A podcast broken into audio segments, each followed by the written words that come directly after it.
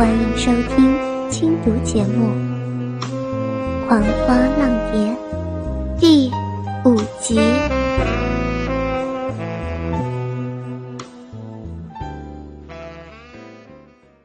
你既然说会对我尽心尽力，那现在就表现一点诚意吧。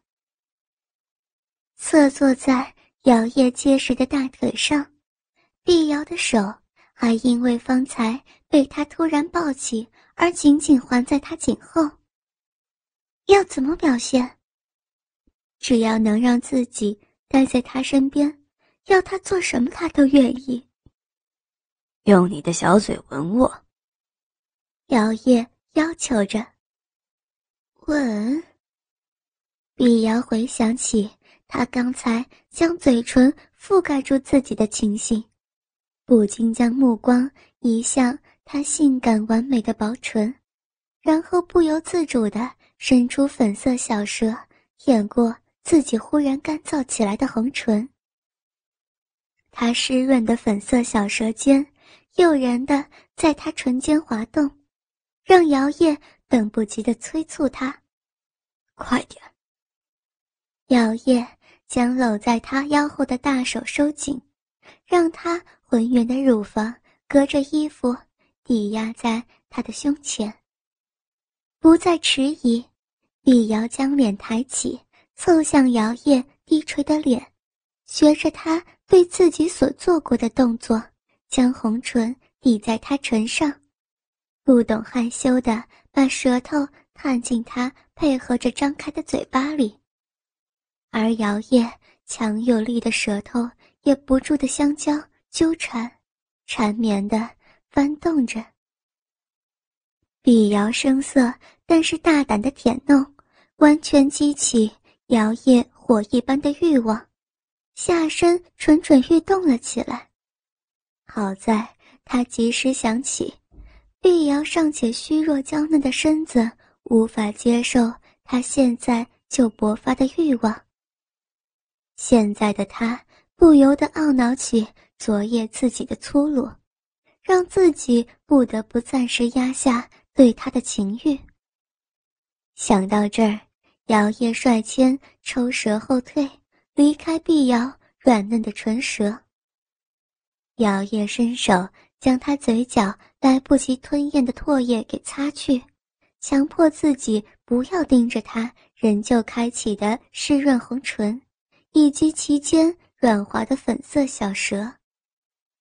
他移开视线，将她抱起，走向房门。把你的小嘴闭上，然后把门打开。因为摇曳双手搂抱着他，所以他只是碧瑶伸手将门拉开。步下台阶之后，摇曳向宝天院的方向走去，同时心里已经对碧瑶做出了决定。无论怀中的碧瑶到底是何来历，他都别想在自己眼皮子底下搞出什么名堂来。而他也不能欺骗自己，自己确实喜爱这名美丽娇艳的小女人。反正他也还搞不清楚，心里被她引起的多种情绪反应到底是为了什么。不如就将她留在身边，让时间。来解开他心中的迷惑吧。日子很快的就过去了，谷雨将至，就快靠近养花天了。现值三月暮春之际，春天的冷峭寒意即将远去，但是炎热的夏日又还未来临。现在正是四季中气候最为宜人的时节。牡丹。就是在电春之时即将盛开，展露雍容华贵的风姿。农方园以及宝天院更加忙碌了起来，所有的花匠都出动了，有老练的熟手带领着侍花女以及小厮在牡丹园里仔细的工作。这日，姚烨头一次带着碧瑶来到农方园。碧瑶又穿回满身青浓绿裳。虽然她穿其他颜色一样娇俏美丽，但姚烨还是大手笔的请了两名裁缝过府，替她特制了许多清浅深浓的绿色衣服。反正只要如了他的意，花点钱对他来说根本算不上什么。碧瑶的脸上带着轻柔的笑意，俏丽的跟随在姚烨身后，美丽的身影让农方园里的人都看傻了眼。他们早就听说风流的主子身边近来跟了一名名为侍女、实为侍寝的绝色佳人。但是亲眼目睹之后，才知道世界上还真的有如此娇艳俏丽的女子。姚叶指着几株可以称为牡丹树的牡丹，向站在他左侧负责管理能方园的老花匠田师傅说道：“田老，这三株富贵满堂，今天就要移到盆里。另外。”各挑二十盆飞来红、豆绿、紫绣球、乌日争辉，还有选美人，明后天一起送到何员外家去。没有听到玉妻的应答声，姚烨皱着眉头，纳闷的回头看向田师傅。只见田师傅呆若木鸡的看着另一边的碧瑶失神。姚烨向四周一瞥，毫无意外的看到所有在园里工作的花匠以及侍花女，全部都像田师傅一般，没有一个人不将眼睛牢牢盯在碧瑶身上。同时间，跟着姚烨回过头来的碧瑶，因为看到田师傅盯着他发愣的模样，忍不住的痴痴笑了起来。他这一笑。这才让田师傅涨红了老脸，不敢再盯着他看。主主子，小的没听清楚您的交代，请请您再说一遍。田师傅低着头，偷偷的打量着姚烨，生怕主子会因为他的不专心而怪罪他。姚烨也懒得生气了，因为在府里。不论男女老少，初次见着碧瑶的时候都是这种反应。他看了一眼在一旁笑着的碧瑶，瑶瑶，把我刚刚说的话再说一遍。是。碧瑶应了一声，朝着田师傅点了点头。主人说，今天要将这儿三株状元红给移到盆子里。另外各挑二十盆飞来红、豆绿、紫绣球、乌日争辉，还有雪美人，明后天一起送到何员外的家去。是，小的知道了。田老伸手从腰后抽出了一把红绳，上前蹲在牡丹前，将红绳系在植株之下，做上记号。姚烨。接着继续朝里头走。少员外，今年有没有指定要拿几瓶牡丹？严老翻开胸前垂挂着的一本黑皮小册子，翻了几页。呃，有。邵员外说，除了去年主子您替他挑的九蕊珍珠、摇黄、豆绿、观音面之外。他希望还能再多挑几品颜色较为鲜艳的牡丹，因为他的大千金下月中旬就要出嫁了，希望家里能多添点喜气。行，那就再挑些醉红颜、并蒂云红、紫金盘、鲜春红，还有九转宝杖。花盆就另去窑厂挑些富贵的图样。不另计费了，由我送给邵员外，算是祝贺他闺女成亲。是，小的记下了。田老用细枝毛笔沾着腰间配着的小管墨汁，快速的将摇曳的胶带给记下来。主子真大方，要知道，主子随口说要送出的花盆，可是个个都价值不菲呀，寻常人家怕是连一个都买不起呢。这份礼可不小，邵员外收到之后，不知道会有多高兴呢。主人，你可以过来一下吗？主仆两人正忙着交代以及记录，没注意到碧瑶的行动。直到他开口说话：“瑶瑶，你在哪儿啊？”语气间带着让人不容认错的宠爱。一开始对他的不信任，在连日来的相处之后渐渐消失了。那晚。他出现在自己房里之后，这些日子以来，他贪恋着她美妙的身子，于是日夜都要她相伴在身边。相对的，也等于由他亲自盯着。他交代过钱管事暗地里调查碧瑶的来处，但查出来的结果也显示他确实不是其他花商派来的商业间谍。而那曾经引发他强烈恨意的齿形胎记，在之后的频繁交欢中，也不再曾让他感受那种强烈的情绪。所以日子一久，他也逐渐淡忘，不再去想他了。碧瑶的温柔贴心和娇媚可爱，意外的引出他心底所有的温情。让他不自觉的就对他展现出不同于其他女人的耐心以及包容。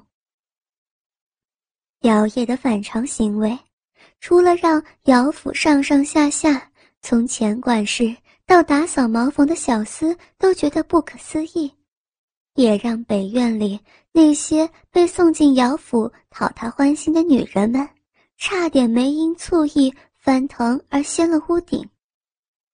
总而言之，现在不但姚府的人知道，就连盐福城里的所有百姓都听到了风声，说是姚家主人现在被一个不知来路的美丽女子给迷了心窍，对其他的女人不屑一顾，连看一眼都嫌累呢。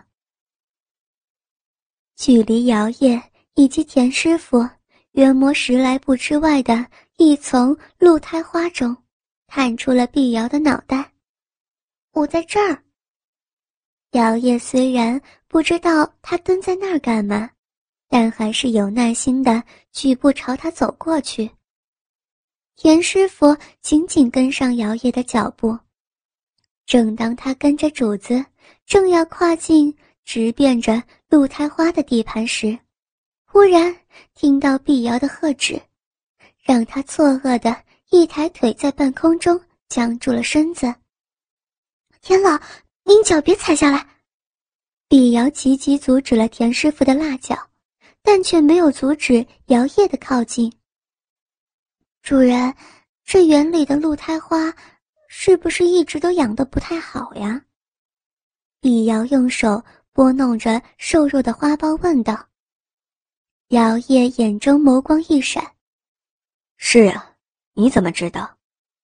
喏，瞧，枝叶细长无力，叶窄色浅，不够浓绿，花苞干扁不饱和，看这个情形就知道了呀。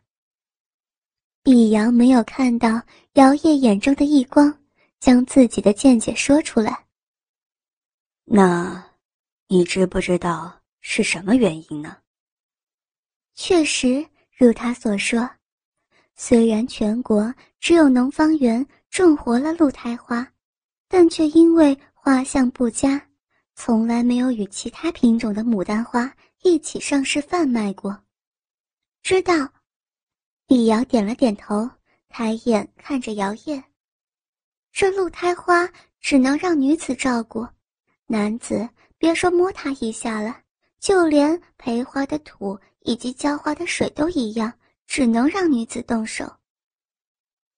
从来没有听说过这种说法，一时之间，姚燕以及田师傅都说不出话来，只能愣愣的看着他。相信我，只要不再有男子靠近，不出三天，他就会健康强壮起来。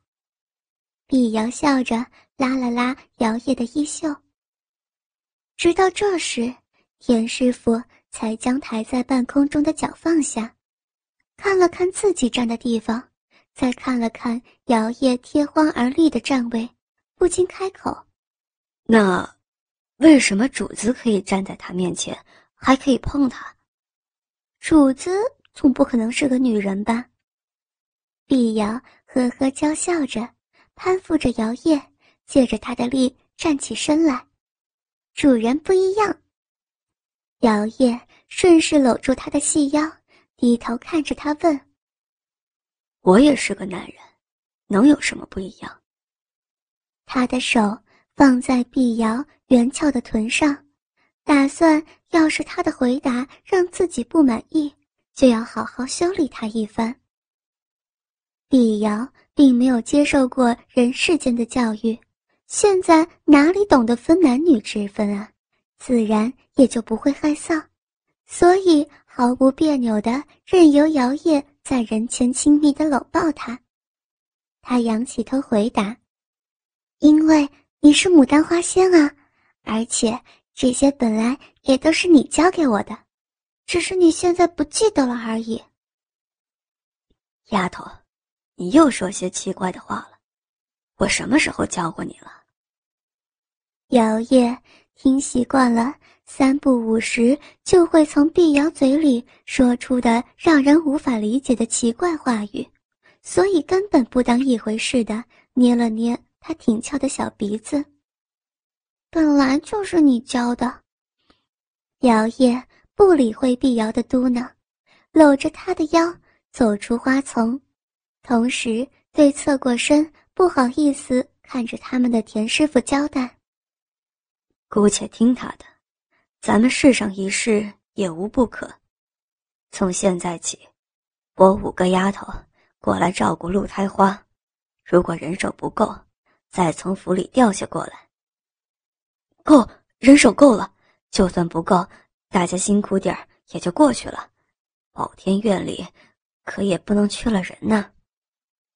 严师傅同时也是照看宝天院的花匠，自然清楚宝天院的重要性。反正都由田老您看着办吧。姚烨拉着碧瑶继续向里走去。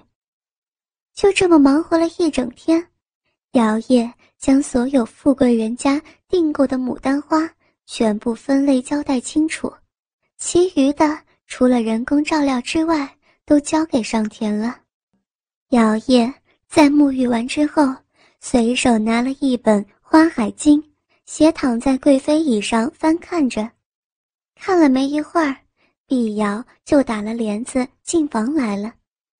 看到他敞开单衣，露出健壮的胸膛，正闲适地躺在椅子上看书。碧瑶顺手取了。披挂在椅上的毛巾走向他。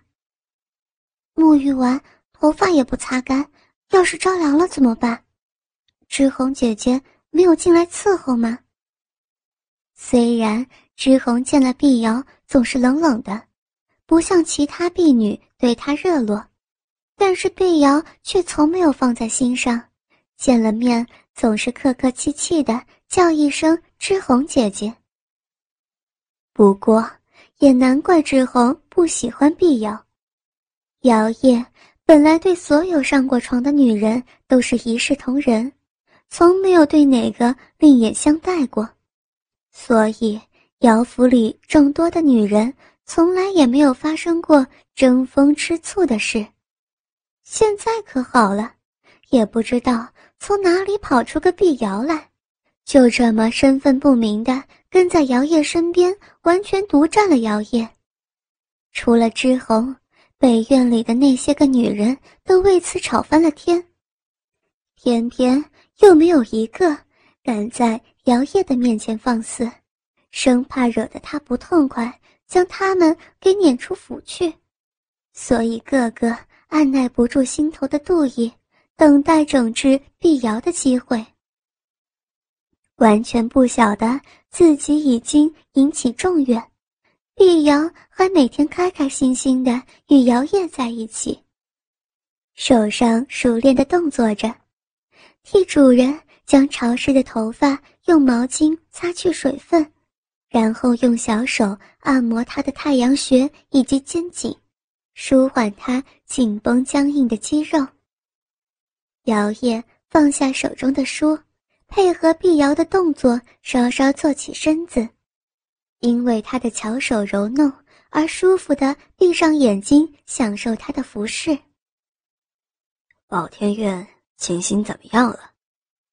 现在他不但对碧瑶放下了戒心，甚至允许他进入种植瑶金的宝天院，因为他确实对种植牡丹非常熟练。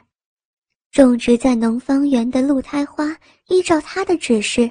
完全交有女子照顾之后，确实如他所说，不出三日，不但花枝变得结实有力，叶子由浅转浓，花苞也饱满丰实了起来，叫人不得不相信他的能力。这是让他放下戒心的第一个理由，因为他非常的肯定，全国只有农方园里种植有。露胎花这批牡丹花，而就是因为姚府里众多的花匠都不懂照料它的方法，所以多年来根本养不出可以上市的花朵。为了找出适当的培育方法，他及花匠们不知道花了多少心血，却都是徒劳无功，没有一年成功过。既然别家的花园没有，花市上也不曾有人种植成功过，自然就代表着，碧瑶并不是从他处习得培养露胎花的秘诀。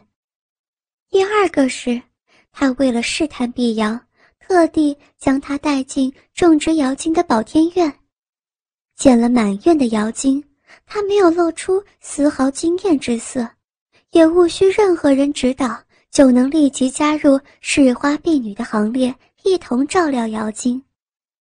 他知道，浇灌瑶金的水源不能取自地水，而需使用天水，也清楚培土何时需要更换以及添加。而且更为诡异的是，在近两百株的瑶金中，他竟然能够正确指出他出生那年培育成功的第一株瑶金是哪一株。